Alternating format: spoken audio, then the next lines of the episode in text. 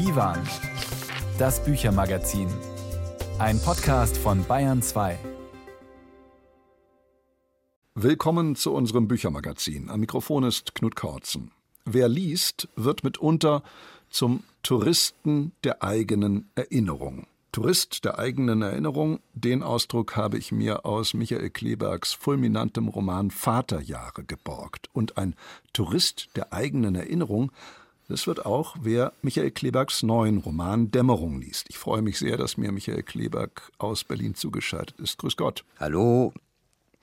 Herr Kleberg, ja, neun Jahre ist es her, dass Ihr Roman Vaterjahre erschienen ist. 2014 war das. Auch der drehte sich schon um Karlmann Charlie Rann, der auch in Ihrem neuen Roman Dämmerung die Hauptfigur darstellt. Drei Romane haben Sie insgesamt diesem Karlmann-Rennen gewidmet. Karlmann, Vaterjahre und jetzt Dämmerung. Das Entscheidende ist ja auch, Ihre Karlmann-Trilogie hat vor allem mit uns allen etwas zu tun, mit bundesdeutscher Geschichte. Ich habe Ihr Wort vom Touristen der eigenen Erinnerung auch deshalb zitiert. Wollen Sie uns Leser zu solchen Touristen unserer eigenen Erinnerung machen? Ach, wissen Sie, ich glaube, die Chronik eines halben Jahrhunderts bundesdeutscher Zeitgeschichte ist mir einfach mit unterlaufen. Der ursprüngliche Gedanke, mit dem ich Karlmann begonnen habe vor 20 Jahren, war ja eigentlich eine Tiefenbohrung in äh, die männliche äh, Psyche zu machen. Daraus ist natürlich das ganze Leben und das ganze Umfeld und das ganze Berufsumfeld dieses Menschen entstanden, immer mit dem Fokus aufs Privatleben. Aber wenn man dann nach 20 Jahren drauf guckt, hat man tatsächlich als Beifang sozusagen eine Zeitgeschichte unseres Landes, unserer Epoche. Wir werden gleich ausführlich reden mit Michael Kleberg über seinen neuen Roman Dämmerung. Außerdem geht es um den großen neuen Roman Thomas von Steineckers, Die Privilegierten, und auch um das autobiografische neue Buch von Wolf Haas, Eigentum. Das hier sind Tokotronic mit Spiralen. Unter zornigen Planeten, kurz vor der Morgendämmerung hinter dem hallischen Kometen. Die Rache der Erinnerung. Ich drehe mich in Spiralen, sie kreisen um dich. Ich drehe mich in Spiralen sie kreisen um dich.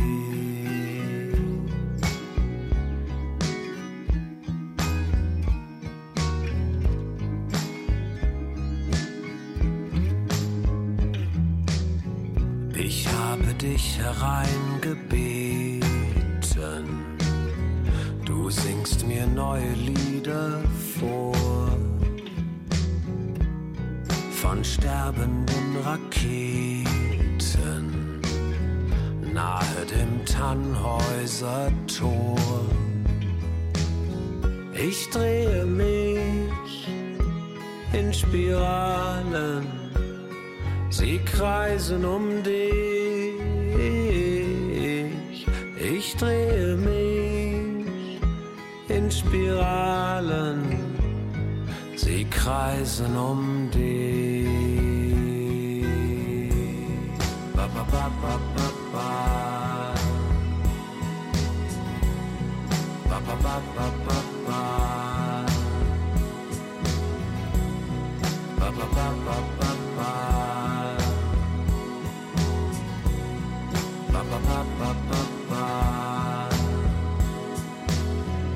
Ich drehe mich in Spiralen, sie kreisen um dich. Ich drehe mich in Spiralen, sie sind unendlich. Sie sind unendlich.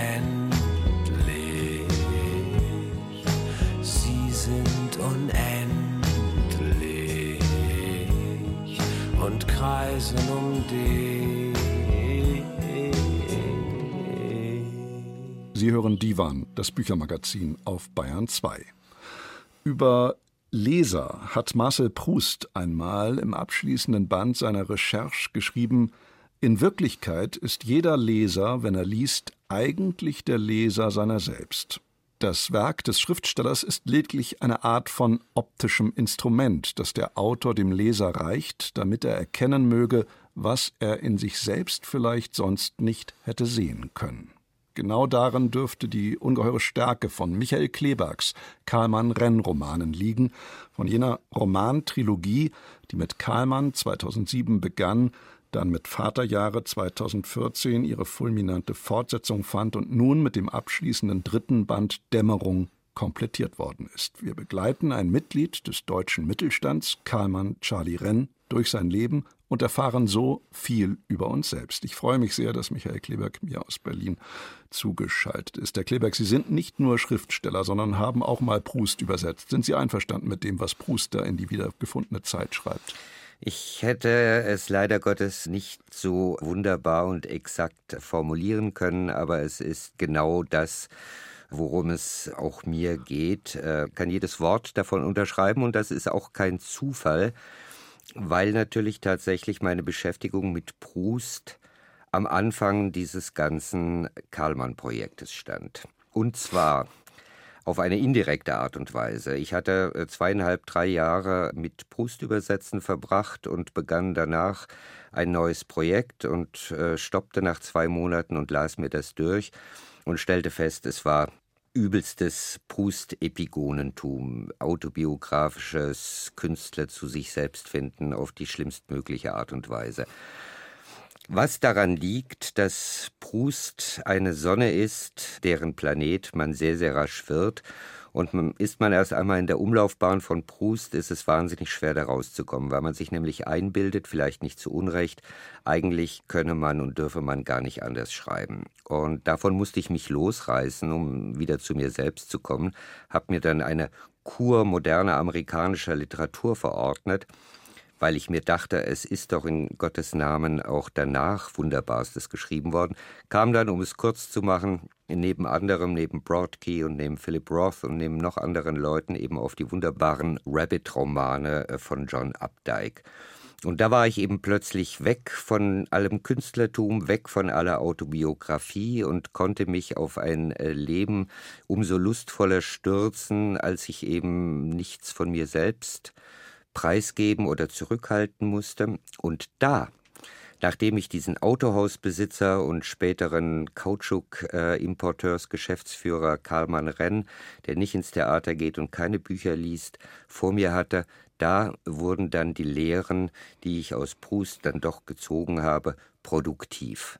In der Autobiografie wären sie das nicht geworden, aber auf den Charlie bezogen konnte ich plötzlich alles das anwenden, was ich dann unterdessen gelernt hatte.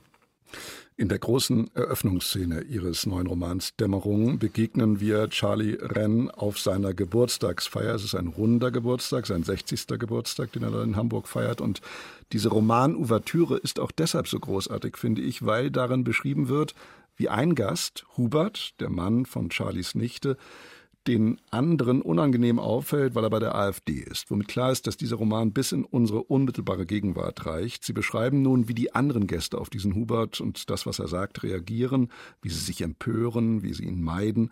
Nur Charlie, ihr Held, kommentiert die Aufregung mit den denkbar sarkastischen Worten, ich lade die Leute doch nicht danach ein, ob sie mir ihren Aria-Nachweis präsentieren können. Kurzum, auch wenn er die politischen Ansichten von Hubert überhaupt nicht teilt, hat er etwas gegen dessen automatische Ächtung Stigmatisierung oder Isolation. Und damit sind wir ja mittendrin in den Debatten unserer Tage. Sie schreiben sehr nah an der Gegenwart entlang. So nah wie eigentlich noch nie im Rahmen dieser ganzen Trilogie, oder? Ja, und ich kann nicht sagen, dass das äh, durchwegs eine angenehme Erfahrung gewesen ist. Um noch mal eine Sekunde auf diese Hubert-Szene äh, zurückzukommen. Ich habe sowas Ähnliches mal auch bei einer Geburtstagsfeier in meinem Umfeld äh, miterlebt. Und was ähm, ebenso wichtig in dieser Szene oder noch wichtiger ist als ähm, das Schwadronieren von diesem Hubert, ist eben die Tatsache, dass der Kreis sich um ihn ausdünnt, gar nicht, weil die Leute nicht mitdiskutieren wollen, sondern weil sie hören oder mitbekommen, dass es einer von der AfD ist. Und vor allem die entscheidende Szene ist, wie äh, Charlies alte Freundin äh, ihn dann wegruft und ihm sagt, das geht ja eigentlich gar nicht, so jemanden einzuladen. Das hätten wir vorher wissen müssen. Und erst in diesem Moment empört er sich, ähm, weil eben auch vor allem beschrieben wird, und das ist das Gegenstück zu diesem AfD-Menschen, dieses moralische Erbeben des Gutseins, also eine ungeheure Selbstgefälligkeit. Und Charlie, alter Opportunist, der er ist, ist dann hin und her gerissen, wieder zu dem Hubert zurückzugehen, der mittlerweile ganz alleine dasteht, tut es dann aber doch nicht, ähm, weil er auf seiner eigenen Feier keine Lust hat, die ganze Zeit äh, herumzupolitisieren. Also wie Immer und überall in diesen Gesellschaftsszenen ist dieses eine kleine Detail eben eingebettet in eine Umschau der psychologischen Motive, der Verhaltensweisen, auch der moralischen Ambivalenz aller Beteiligten. Das ist das Entscheidende dabei. Wir reden in diesen Tagen gerade so viel vom inneren oder moralischen Wertekompass. In Ihrem Roman ist interessanterweise mal vom ethischen Kompass und auch von einem moralischen Halteapparat die Rede, einem moralischen Stützapparat, der mit der Zeit auszuleiern droht. Wie sieht der Wertekompass von Charlie Wren aus? Hat er überhaupt einen klaren Wertekompass?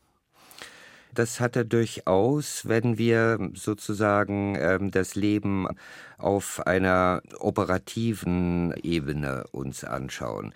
Also ich glaube nicht, äh, dass Charlie bei dem, was er tut und lässt, äh, beständig Kant im Kopf hat.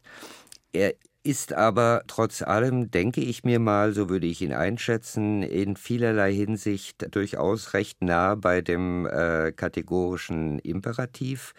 Er ist das, äh, was man einen ehrlichen äh, Geschäftsmann nennt. Er ist eine treue Seele, das muss man sagen. Er ist solidarisch mit äh, seinen Freunden. Also er hat seine moralischen Schwachpunkte.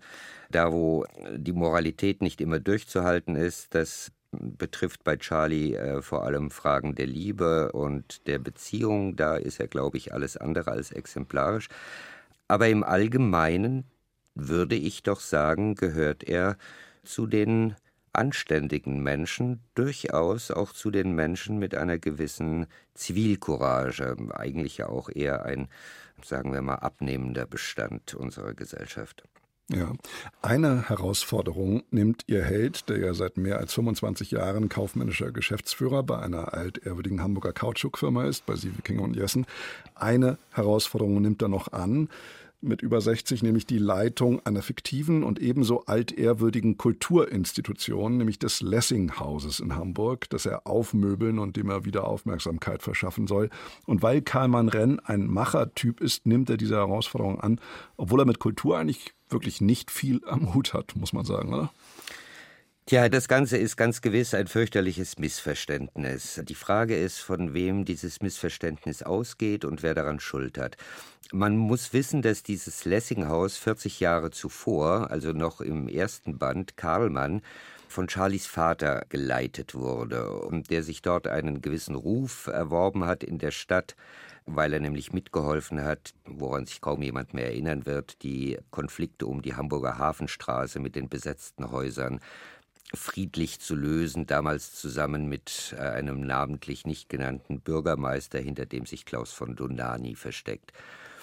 Und äh, mittlerweile ist es so, dass dieses Lessinghaus, wie gesagt, ziemlich irrelevant geworden ist, äh, Geld verschlingt, ohne irgendwie noch für die Bürgergesellschaft irgendeine Form von Relevanz zu haben. Und beim Begräbnis von Karl Renn spricht der Hamburger Senat Charlie darauf an, ob er äh, nicht diese Geschäftsführung übernehmen will. Und zwar genau aus dem Grund, weil er er ist. Das heißt, die sagen ausdrücklich, sie wollen keinen Kulturfuzzi haben, sondern sie wollen einen Macher haben. Und genau in dieser bewussten, äh, schnöden Unkenntnis und, um es ganz offen zu sagen, auch fürchterlichen Herablassung eines Unternehmensgeschäftsführers für so einen Kulturbetrieb geht Charlie äh, da rein. Und auch wenn er eigentlich die Erfolge alle erreicht, die man sich von ihm erhofft hat, ist er natürlich ein fürchterlicher Fremdkörper im Binnenfunktionieren eines solchen Organismus, ähm, was schon damit anfängt, dass dort ähm, ausschließlich Frauen arbeiten und dass es natürlich ein Machtgefälle gibt zwischen ihm und denen und dass er, sagen wir mal, um nicht zu viel zu verraten vom Ende, dass er sich dort Feindinnen macht. Ja. Was ja ihre ganze Trilogie auszeichnet, ist, dass das immer entlang bedeutender historischer Ereignisse erzählt wird. Bei Karlmann war es Boris Beckers Sieg in Wimbledon äh, zum Beispiel. Dann ging es hin bis zu Hans-Dietrich Genschers Rede auf dem Balkon der deutschen Botschaft in Prag, wo er die Ausreise der DDR-Flüchtlinge bekannt äh, gab. Die Möglichkeit dazu in Vaterjahre war es der 11. September. Und jetzt im neuen Roman ist es wiederum ein historisches Ereignis, nämlich die Corona-Pandemie zum Beispiel, die da eine zentrale Rolle spielt. Sie verleiten uns als Leser immer wieder dazu, kräftig mit zu reminiszieren, wie es im aktuellen Roman bei Ihnen heißt. Man erinnert sich, wie das war während der Jahre 2020 bis 2022. Sie schaffen, so heißt es mal in Ihrem neuen Roman, Erinnerungssubstanz, die dabei hilft, die Essenz dieser Zeit zu fassen zu bekommen. Ist das genau Ihr Anspruch als Romancier, die Essenz zu fassen zu bekommen? Ja, die Essenz zu fassen zu bekommen ist der Anspruch und das auf eine äh, möglichst literarisch hochwertige und zugleich unterhaltsame Art. Aber es gibt einen großen Unterschied zwischen diesem äh, Band Dämmerung und den äh, voraufgegangenen. Ich hatte ja immer darauf geachtet, dass sozusagen die weltgeschichtliche geschichtlichen oder zeitgeschichtlichen Großereignisse eigentlich nur hinter der Kulisse spielen. In Karlmann waren wir nicht in Wimbledon, sondern in Charlies Wohnung am Fernseher und Genschers Balkonrede hat er sogar nur mit einem halben Ohr auf der Flucht vor seiner zerbrechenden Ehe im Radio gehört und sich überhaupt nicht drum gekümmert. Und im zweiten Band, der 11. September, da hat er zwar darauf reagiert bei seiner Arbeit, aber das sehr viel wichtigere Ereignis dieses Abends war, dass der Familienhund eingeschläfert werden musste. Wichtiger für ihn und sein Privatleben. Und nun habe ich, und das ähm, hat zu dem geführt, was aus diesem neuen Buch geworden ist, äh, ganz bewusst nicht zehn Jahre vergehen lassen wie zwischen den beiden ersten Bänden, sondern 20 Jahre. Und dann hatte ich dieses große Einführungsgeburtstagskapitel äh, geschrieben und hatte einen Plan, wie es danach weitergehen sollte und dass das Ganze bis zum Frühjahr 21 reichen sollte. Und dann kam Corona.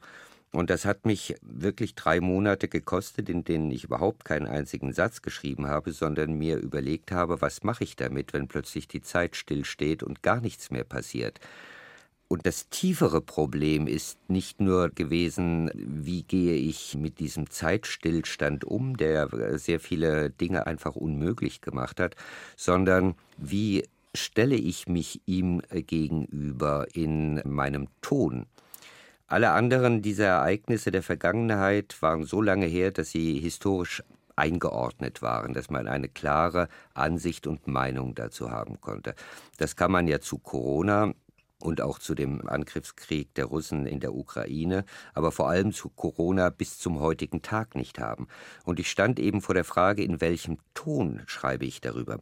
Also die Frage ist, wie stellt man sich dem gegenüber, damit das Buch eben auch noch in fünf Jahren oder in zehn Jahren oder in zwanzig diese private Objektivität behält, die es hat. Das war die große Schwierigkeit. Und vorgesehen als Thema, was es nun im Endeffekt geworden ist, war das überhaupt nicht ganz einfach, weil natürlich kein Mensch es voraussehen konnte. Diese hintergründige Zeitgenossenschaft Ihres Romans ist das eine. Das andere ist, und davon erzählt Ihr Roman eben auf brillante Art und Weise, man sieht Charlie Renn allmählich aus der Zeit, aus seiner Zeit fallen. Er kommt nicht mehr mit, will auch nicht mitkommen mehr, nicht jede Mode mehr mitmachen. Er sieht seine Kinder, die sich ganz anders informieren, als er selbst noch das getan hat, nämlich über die ach so sozialen Medien tun sie es. Er muss googeln, was sich hinter so einer Abkürzung wie SGL verbirgt. Same Gender Loving. Und er muss sich auch damit abfinden, dass sich zum Beispiel in puncto Flirttechniken die Dinge rapide wandeln. Das geht bis zum bitteren Ende, dass wir hier, Sie haben es ja schon gesagt, selbstverständlich nicht verraten werden. Ist das eigentlich ein tragisches Ende, das ihr Charlie schlussendlich nimmt, oder wie würden Sie es beschreiben? Ja, ich versuche ja immer möglichst seismografisch auf meine Umgebung äh, zu reagieren und wie sozusagen die Bugwelle des Zeitgeistes auch so einen aktiven Menschen wie den Charlie irgendwann an den Rand spült. Das, denke ich mir, wollte ich mit dem Ende des Romans zum Ausdruck bringen, dass hm. ob er es nun will oder nicht, ob er, er hält sich ja keineswegs für einen alten und hm. irrelevanten Menschen, aber je mehr Zeit vergeht, desto mehr wird er es dennoch. Das sagt Michael Kleberg. Sein grandioser neuer Roman Dämmerung ist bei Penguin erschienen für 26 Euro. Herr Kleberg, vielen Dank für das Gespräch. Ich danke. Si tu as oublié ce matin, c'est que l'amour t'a pris sur son dos. Si tu as manqué, raté le train, c'est que l'amour s'est posé sur ton dos. Les tours de riz des amoureux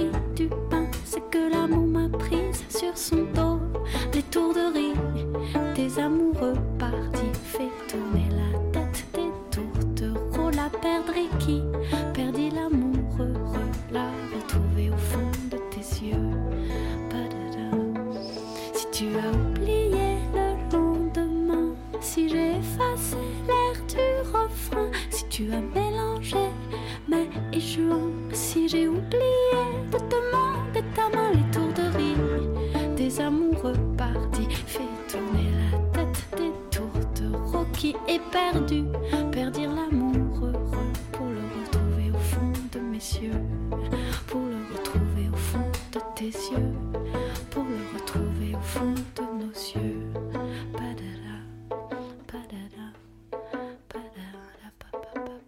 Litourderie, die Kopf- oder Gedankenlosigkeit, heißt dieses Lied von Camille.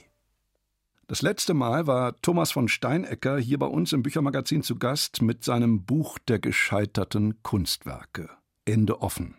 Einem erzählenden Sachbuch, das von Filmen, Büchern, Musikstücken, Bauten erzählte, die ein Torso, die Fragment geblieben sind.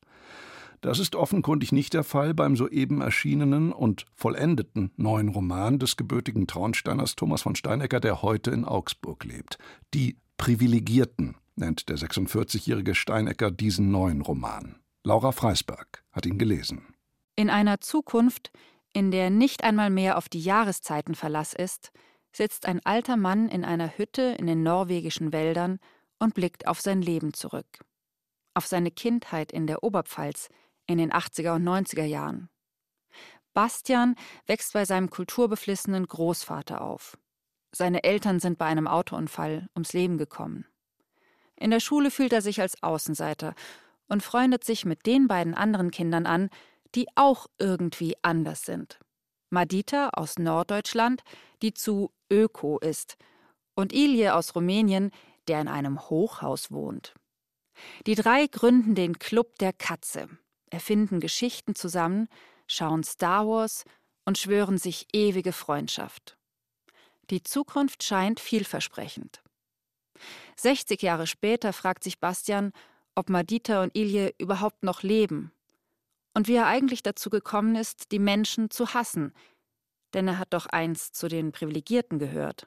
Die Privilegierten, wer, wer ist das? Das ist eigentlich so die Bevölkerungsgruppe, aus der ich selber komme. Also das, was man als, als die weiße Mittelschicht vielleicht in Deutschland bezeichnen würde. Also relativ gebildet aufgewachsen, ohne materielle Sorgen, aber trotzdem eigentlich konstant unglücklich und das Gefühl, dass man irgendwas falsch gemacht hat und noch nicht da ist, wo man eigentlich sein sollte. Thomas von Steinecker ist Jahrgang 1977, also nur ein paar Jahre älter als sein Ich-Erzähler. So wie er seine Altersgenossen beschreibt, könnte man sie auch Generation eigentlich nennen. Als junge Erwachsene sind Bastian und seine Freundin Brigitte überzeugt, zu den Guten zu gehören, weil sie wissen, wie sie sich eigentlich richtig verhalten müssten. Weniger Flugreisen, mehr Zeit für Freunde und Familie, nicht so viel im Internet bestellen, mal was spenden. Er schöpft ja durchaus sein Potenzial aus. Also wenn man sich das Leben jetzt nur den Fakten nach anschaut, das er führt, ist es ja ein durchaus erfolgreiches Leben und kein schlechtes Leben, was er da hat. Er macht auch keine großen Fehler, die man ihm jetzt moralisch vorwerfen könnte. Und trotzdem bleibt ihm das Gefühl, irgendwas stimmt hier nicht, irgendwas habe ich falsch gemacht. Bastian wird für seine Leserinnen und Leser zu einem Freund, den man dabei beobachtet, wie er seinen Job doch immer wieder an die erste Stelle setzt und seine Partnerin und Mutter des gemeinsamen Kindes das resigniert hinnimmt. Wie er seinen eigenen Ansprüchen als Freund nicht gerecht wird, aber der Club der Katze doch immer wieder auflebt. Thomas von Steinecker gelingt in Die Privilegierten das Kunststück, so ehrlich und reflektiert von den großen und kleinen Dramen des Lebens zu erzählen, dass die Lektüre immer spannend bleibt. Und war nicht eines sicher? Am Ende waren wir stets, allen Unkenrufen zum Trotz, in unseren bekannten Alltag zurückgekehrt, in dem unsere alten Rollen auf uns warteten und wo schnell nach der Aufregung über die jeweilige Weltkrise die Vielzahl der kleinen Probleme in den Mittelpunkt rückten, sowie das diffuse Gefühl, unentwegt unerfüllt zu sein, als liefen wir jenem Leben hinterher, das uns eigentlich zustände und deshalb das einzig wahre wäre. Aber dann, wir sind zeitlich gesehen Ende der 2020er Jahre, kommt der Bruch. Bastian überwirft sich mit seinem erwachsenen Sohn Sami, weil der nämlich, im Gegensatz zu seinen Eltern, wirklich etwas an den gesellschaftlichen Missständen ändern will. Sami schmeißt sein Medizinstudium hin, um sich für Menschen zu engagieren, die der Staat längst aufgegeben hat. Und da ist Sami eigentlich radikaler, aber dadurch, dass er diese Probleme mit Mitteln des 21. Jahrhunderts lösen muss, verstrickt er sich selber wieder in ganz neue Widersprüche und Probleme. Also es, es ist kein Showman in dem Sinne, aber er rutscht natürlich genau in diese etwas prätentiöse Rolle des Showmans hinein, weil die Welt, in der wir leben, von Showman dominiert wird und man diesem ganzen medialen Zirkus selbst im Privatleben überhaupt nicht mehr entkommt. Um Aufmerksamkeit für seine wohltätige Organisation zu schaffen, dokumentiert Sami jeden seiner Schritte für die sozialen Medien.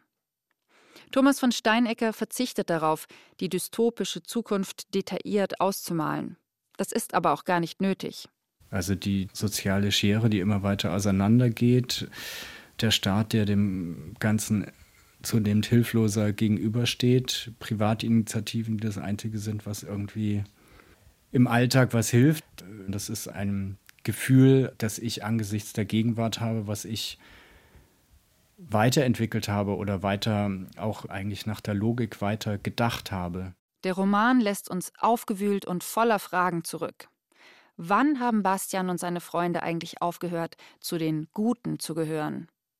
Funktionieren die Maßstäbe für ein gutes, ein erfolgreiches Leben noch in einer Zeit, die von Katastrophen geprägt ist? Und wie ignorant ist es, das eigene kleine Glück beschützen zu wollen, wenn die Welt wortwörtlich in Flammen steht?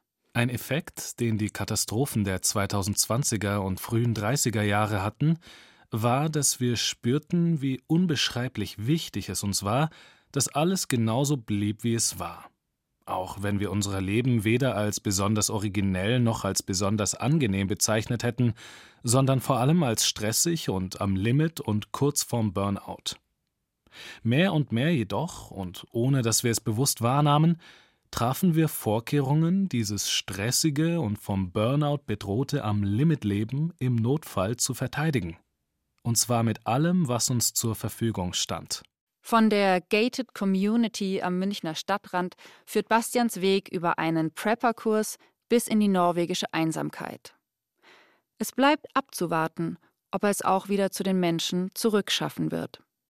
Laura Freisberg war das über Thomas von Steineckers Roman Die Privilegierten. Erschienen ist der bei S. Fischer zum Preis von 26 Euro. Sie hören Bayern 2. Und wir kommen zu einem österreichischen Autor, der derzeit auf der Spiegel Bestsellerliste auf Platz 15 steht mit seinem neuen Buch, das ein autofiktionales ist. Also ausnahmsweise mal keiner der Krimis um Kommissar Simon Brenner, mit denen Wolf Haas sich eine riesige Lesergemeinde erobert hat. Sein neues Buch Eigentum widmet der 63-jährige Wolf Haas der Lebensgeschichte seiner Mutter, die 2018 gestorben ist. Günter Kandelsdorfer bespricht Eigentum. Sie scheint kein einfacher Mensch gewesen zu sein. Marianne Haas, Geburtsjahrgang 1923, die Mutter des Schriftstellers. Vertieft man sich in den Roman, den der Sohn der Verewigten als belletristischen Nachruf gewidmet hat, er steht vor dem geistigen Auge des Lesers das Bild einer verdrießlichen, zutiefst verbitterten Frau. Drei Tage vor ihrem Tod sie war fast 95 Jahre alt und nicht mehr ganz da, erkundigte sich meine Mutter bei mir nach ihren Eltern. Dort, wo meine Leute jetzt sind, sagte sie, und als ich nicht gleich verstand, wovon sie sprach, präzisierte sie, meine Mami und mein Tati, wo die jetzt sind. Ich weiß nicht, wie es da heißt, aber kannst du dort vielleicht mit dem Handy anrufen und ihnen sagen, dass es mir gut geht? Ich war angefressen. Mein ganzes Leben lang hat mir meine Mutter weisgemacht, dass es ihr schlecht ging. Drei Tage vor dem Tod kam sie mit der Neuigkeit, dass es ihr gut ging. Es musste ein Irrtum vorliegen. Die Familie Haas, das waren die, denen es immer schlecht ging. Zumindest hatte der Sohn es so empfunden, weil die Mutter ihm mit dieser Feststellung jahrzehntelang in den Ohren gelegen war. Und wahrscheinlich hatte Marianne Haas mit ihren Klagen auch recht. Als eines von zehn Kindern einer mittellosen Familie im ländlichen Pinzgau geboren, wurde sie schon als Säugling auf einen Pflegeplatz gegeben und später mit zehn als Arbeitssklavin zu einem Bauern in eines der Nachbardörfer geschickt. Es folgten, ganz im Stil der Zeit, Reichsarbeits- und sogenannter Kriegshilfsdienst in Norddeutschland. Nach dem Untergang des Hitlerstaats arbeitete Frau Haas dann eine Zeit lang für die US-amerikanische Besatzungsmacht in Salzburg bei der Briefzensur. Später, mit 24, durfte sie einen sogenannten Servierkurs absolvieren, der ihr in den Wirtschaftswunderjahren eine achtjährige Karriere als unterbezahlte Serviertochter in mehreren Schweizer Grand Hotels ermöglichte. Und dann kam schon die erste Schwangerschaft. Marianne Haas kehrte ins Salzburger Land zurück und heiratete den Kindesvater, einen Pinzgauer Gelegenheitsarbeiter ohne beruflichen Ehrgeiz, dafür aber mit einer hingebungsvollen Liebe zum wirtshäuslichen Kartenspiel ausgestattet, Wolf Haas Vater. Auch er, wie zahlreiche andere Mannspersonen im Leben der Marianne Haas, ein ständiger Quell des Ärgernisses. Folgende Personen machten meiner Mutter nichts wie Sorgen, Sorgen, Sorgen. Ihr Vater, ihre Brüder, ihr Mann, ihre Söhne. Wolf Haas Roman spielt innerhalb einiger weniger Tage. Er beginnt mit einem Besuch des Ich-Erzählers bei der siechenden Mutter im Altersheim und endet mit ihrem Dahinscheiden einige Tage später. Dazwischen denkt der Erzähler über eine Poetikvorlesung nach, die zu halten er vor einiger Zeit leichtsinnigerweise zugesagt hat. Er lässt aber auch das arbeitsreiche, von Kümmernissen aller Art gesättigte Leben seiner Mutter Revue passieren. Sie sei, erinnert sich der Sohn, auf viele und vieles böse gewesen. Meine Mutter war auch böse auf die Entwicklung der Quadratmeterpreise. Ihr Leben hatte sie ja dem Projekt gewidmet, sich durch Sparen, Sparen, Sparen wieder in die Klasse der Grundeigentümer hinaufzurackern. Entweder ein Grund oder eine Eigentumswohnung musste her. Lebensprojekt Eigentum, Grundbucheintragung. Ein paar Quadratmeter mussten angezahlt werden. Zuerst angezahlt, dann abgezahlt. Ansparen, anzahlen, abzahlen. Langfristig rentierte sich. Bei einer Mietwohnung kannst du dein Leben lang nur zahlen, zahlen, zahlen. Und am Schluss hast du gar nichts.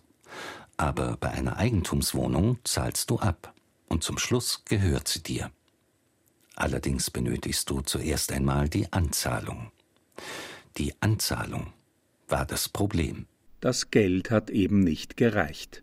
Man kann Wolf Haas Muttergeschichte auch als Mentalitätsporträt einer Generation lesen. Millionen proletarisierter Kleinbürgerinnen oder kleinbürgerlicher Proletarier der Geburtsjahrgänge 1910 bis, sagen wir, 1935 haben gelebt, empfunden und gedacht wie Marianne Haas. Arbeiten, arbeiten, arbeiten, sparen, sparen, sparen. Dazwischen Krieg und Weltenbrand und ein bisschen Jungvolk oder irgendwelche Zerstreuungen auf den bunten Abenden der NS-Organisation Kraft durch Freude. Und dann kam auch schon das Wirtschaftswunder, von dem andere allerdings bedeutend mehr profitiert zu haben scheinen als die ganz kleinen Leute, zu denen die Familie Haas gehörte. Nachdem der Ich-Erzähler des Romans am Telefon erfährt, dass seine Mutter im Altersheim verstorben ist, wird ihm klar, er müsste nun eigentlich niedergeschlagen sein. Das wiederum könnte er ausnützen, um sich eine Misshelligkeit vom Hals zu schaffen.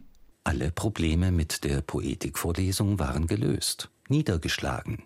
Ich konnte den Tod meiner Mutter für die Absage missbrauchen kann leider die Poetikvorlesung nicht machen, weil ich etwas niedergeschlagen bin. Eine faule Ausrede, gegen die keiner etwas sagen konnte. Ich war nicht traurig, dass sie gestorben war, im Gegenteil. Ich konnte zum ersten Mal in meinem Leben glauben, dass es ihr gut ging. Ein trauriges Resümee. Beim Begräbnis muss Wolf Haas dann feststellen, dass kaum jemand im Dorf seine Mutter gemocht hat. Er selbst hat sie ja auch nicht wirklich gemocht aber ein bisschen dann doch. Sonst hätte er nicht ein so wunderbares Buch über sie schreiben können. Man freut sich schon auf die Poetikvorlesung, die Wolf Haas diesem Roman hoffentlich irgendwann nachschicken wird. Soweit Günter Keindelsdorfer über Eigentum von Wolf Haas. Erschienen ist es im Münchner Karl-Hanser Verlag für 22 Euro.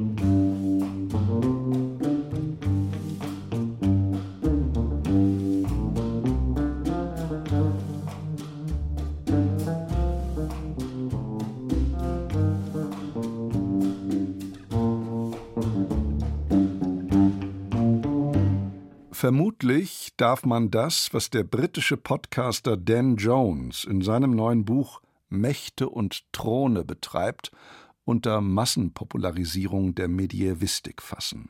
Dagegen spricht erst einmal gar nichts, solange die Seriosität gewahrt bleibt. Schon der Titel Mächte und Throne macht in das unverhohlen Anleihen bei der Fantasy-Serie Game of Thrones. Der 42-jährige Jones will die Geschichte des Mittelalters neu erzählen, als die Geschichte einer tausendjährigen Phase der Transformation zwischen dem Jahr 500 und dem Jahr 1500. Meine Kollegin Astrid Meyeler hat sich den Historienschinken von Dan Jones vorgenommen. Astrid, 1000 Jahre auf 800 Seiten zu erzählen, das ist ja eine ungeheure Zeitspanne und auch Themenfülle. Welche Akzente setzt Dan Jones denn? Welche Themen verfolgt er intensiver? Also denn Jones setzt vor allem in der ersten Hälfte des Buchs einen ganz starken Akzent auf die Militär-, Territorial-, die Herrschafts- und Kriegsgeschichte. Und ähm, das Buch beginnt gleichsam mit einem Vorspann zum Mittelalter, nämlich also mit, der, mit dem Römischen Reich, das in seiner Blütezeit sich über drei Kontinente erstreckt nämlich äh, Europa, Teile Asiens und Nordafrikas. Und dann geht es natürlich um den Zerfall dieses Reichs, den Einfall der Barbaren, das Steppenvolk der Hunnen aus Asien fällt ein. In Europa sind natürlich die germanischen Stämme unterwegs. Dann zerfällt das Weströmische Reich. Es gibt eine Verlagerung der christlichen Macht nach Byzanz. Und dann zieht äh, Dan Jones natürlich die ganz großen Bögen. Es gibt ganz große Machtverschiebungen, natürlich durch den Einfall der arabischen Eroberer, die dann im Lauf der Jahrhunderte sich ein Herrschaftsgebiet erobern, das flächenmäßig also so, so groß war wie ehemals das Römische Reich. Ne? Also das sind die ganz großen Bögen, die Herrschaftsverschiebungen, aber es gibt innerhalb all dessen auch immer ganz interessante kleine Nahaufnahmen, zum Beispiel jetzt auch was unser Sendegebiet betrifft. Also es gibt eine Nahaufnahme von der Schlacht am Lechfeld, wo die Ungarn 955 einfallen und was aber nicht nur so als Petitesse erwähnt wird, sondern was tatsächlich in der Kriegsführung auch eine Wende bedeutet hat, nämlich die schweren Reitertruppen konnten sich endlich, obwohl sie nicht so agil waren, ähm, behäbiger waren, gegen diese ja eigentlich wendigeren Bogenschützen durchsetzen. Also so innerhalb der Militärgeschichte ein Wendepunkt. Welche Themen sind denn jenseits von Territorial- und Kriegsgeschichte interessant für Dan Jones? Also was ich ganz besonders interessant fand und für mich war auch der zweite Teil dieses Buchs der, der mich viel mehr angesprochen hat, weil es hier darum geht, ja, was bedeuten diese neuen Machtverhältnisse in gesellschaftlicher und kultureller Hinsicht? Also da geht es vor allem um Geistesgeschichte, um Kultur, um Architektur, natürlich auch die Entstehung der ersten Universitäten. Und was ich ganz besonders interessant fand, war zum Beispiel, wie das Herrschervolk der Abbasiden wirklich für ganz wichtige kulturelle Transfers gesorgt hat. Also die haben zum Beispiel von den Chinesen das Rezept für die Papierherstellung geklaut, was natürlich wichtig war, weil Papier natürlich ganz wichtig ist für die Verbreitung von Informationen. Äh, dann haben sie eine der allerwichtigsten und größten Bibliotheken, die es damals gab, errichtet, nämlich in Bagdad das sogenannte Haus der Weisheit. Und man muss sich vorstellen, also dass da zu Hochzeiten 90 Übersetzer gleichzeitig daran arbeiteten, das verfügbare Wissen ins Arabische zu übersetzen. Und das betraf die Mathematik, die Philosophie, die Künste, die Literatur natürlich auch. Das war ein ganz unglaublicher Wissenstransfer, der da stattgefunden hat, ein ganz wichtiger. Also diese Aspekte finde ich wahnsinnig interessant und die ja, sind für uns heute zum Teil auch immer noch relevant. In unseren Köpfen existiert ja gerne noch das Klischee von den Dark Ages. Bringt Dan Jones da in gewisser Weise Licht ins dunkle Zeitalter, ins vermeintlich dunkle Zeitalter? Dieses Bild des Mittelalters, das für mich entstanden ist, war schon eines, wo ich mir dachte, okay, es geht zwar im Titel um Mächte und Throne, aber dazwischen natürlich äh, scheint das Lebensgefühl der breiten Bevölkerung auf. Und da muss man schon sagen, dass in vielen Zeiten, in vielen Regionen sehr viele Menschen wirklich mit dem Überleben kämpften. Also nicht nur, dass es Kriege gab und Schlachten, sondern also es gab ungeheuer viele Volksaufstände. Zum Beispiel in Florenz verbündeten sich die Handwerkszünfte mit den verarmten Wollarbeitern. In Paris gab es blutige Studentenunruhen, also wo die Studenten auf die Stadtverwaltung losgingen. Und natürlich gab es im Mittelalter auch Phänomene, die wir heute wieder haben, also sowas wie Klimawandel und, und Klimaverschiebungen. Ne? Also was auch für große Teile der Bevölkerung oder Berufsgruppen dann auch wirklich äh, Existenz- und Überlebenskämpfe bedeuteten. Das Mittelalter hatte schon auch sehr dunkle und düstere Zeiten, ja. Dan Jones ist ja ein sehr erfolgreicher Podcaster. Mich würde interessieren, ob sich das in irgendeiner Form auch in dem Buch widerspiegelt. Also seine Erzählweise, kann er besonders komplexe Sachverhalte vielleicht auch besonders gut vermitteln? Also er kann sehr süffig und sehr anschaulich erzählen, das würde ich schon sagen. Ne? Und ähm, also er hat keine Scheu vor Superlativen und Amplituden. Was mich manchmal auch befremdet, muss ich ganz ehrlich sagen. Also so die Zitate, die dann äh, aus dem Heldenmilieu kommen, die muten mir dann manchmal doch ein bisschen befremdlich an in der heutigen Zeit. Handelt es sich dann jetzt wirklich um eine neue Geschichte des Mittelalters, wie es der Untertitel verspricht? Also da muss ich ganz stark Einspruch erheben, weil also es finden einfach viel zu viel, ja, sehr bekannte Ereignisse statt, ja, sehr bekannte Protagonisten tauchen auf. Also es ist sehr viel Erwartbares, sowohl im Material als auch im Erzählduktus. Und was ich also wirklich ganz entscheidend vermisse, denn Jones setzt immer noch eigentlich nur auf männliche Protagonisten und das geht eigentlich überhaupt nicht mehr, weil wir wissen, im ganzen Mittelalter gab es auch Herrscherinnen, Diplomatinnen, Wissenschaftlerinnen, Künstlerinnen. Es gibt Publikationen, die sich eigens damit auseinandersetzen, wie erst Anfang dieses Jahres eine erschienen ist von Janina Ramirez. Femina ist der Titel. Und also zum Beispiel so eine wirklich wichtige Gelehrte auch und äh, medizinisch auch gebildete Frau wie Hildegard von Bingen, die bekommt bei Dan Jones gerade mal vier Zeilen und dann geht es salopp mit irgendwelchen männlichen Protagonisten weiter. Oder es gibt dann ja vielleicht noch zwei Pariser Leinenhändlerinnen, die so im Nebenschauplatz auftauchen. Aber also ich finde, man kann keine Geschichte des Mittelalters heute schreiben und allein auf männliche Protagonisten setzen. Das ist eigentlich Geschichtsfälschung. Ne? Also das ist das Gegenteil von einer neuen Geschichte.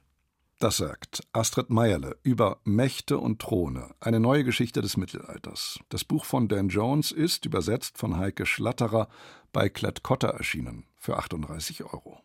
Sie hören Bayern 2, das Büchermagazin Divan. Und wir kommen nun zu unserem Hörbuchtipp.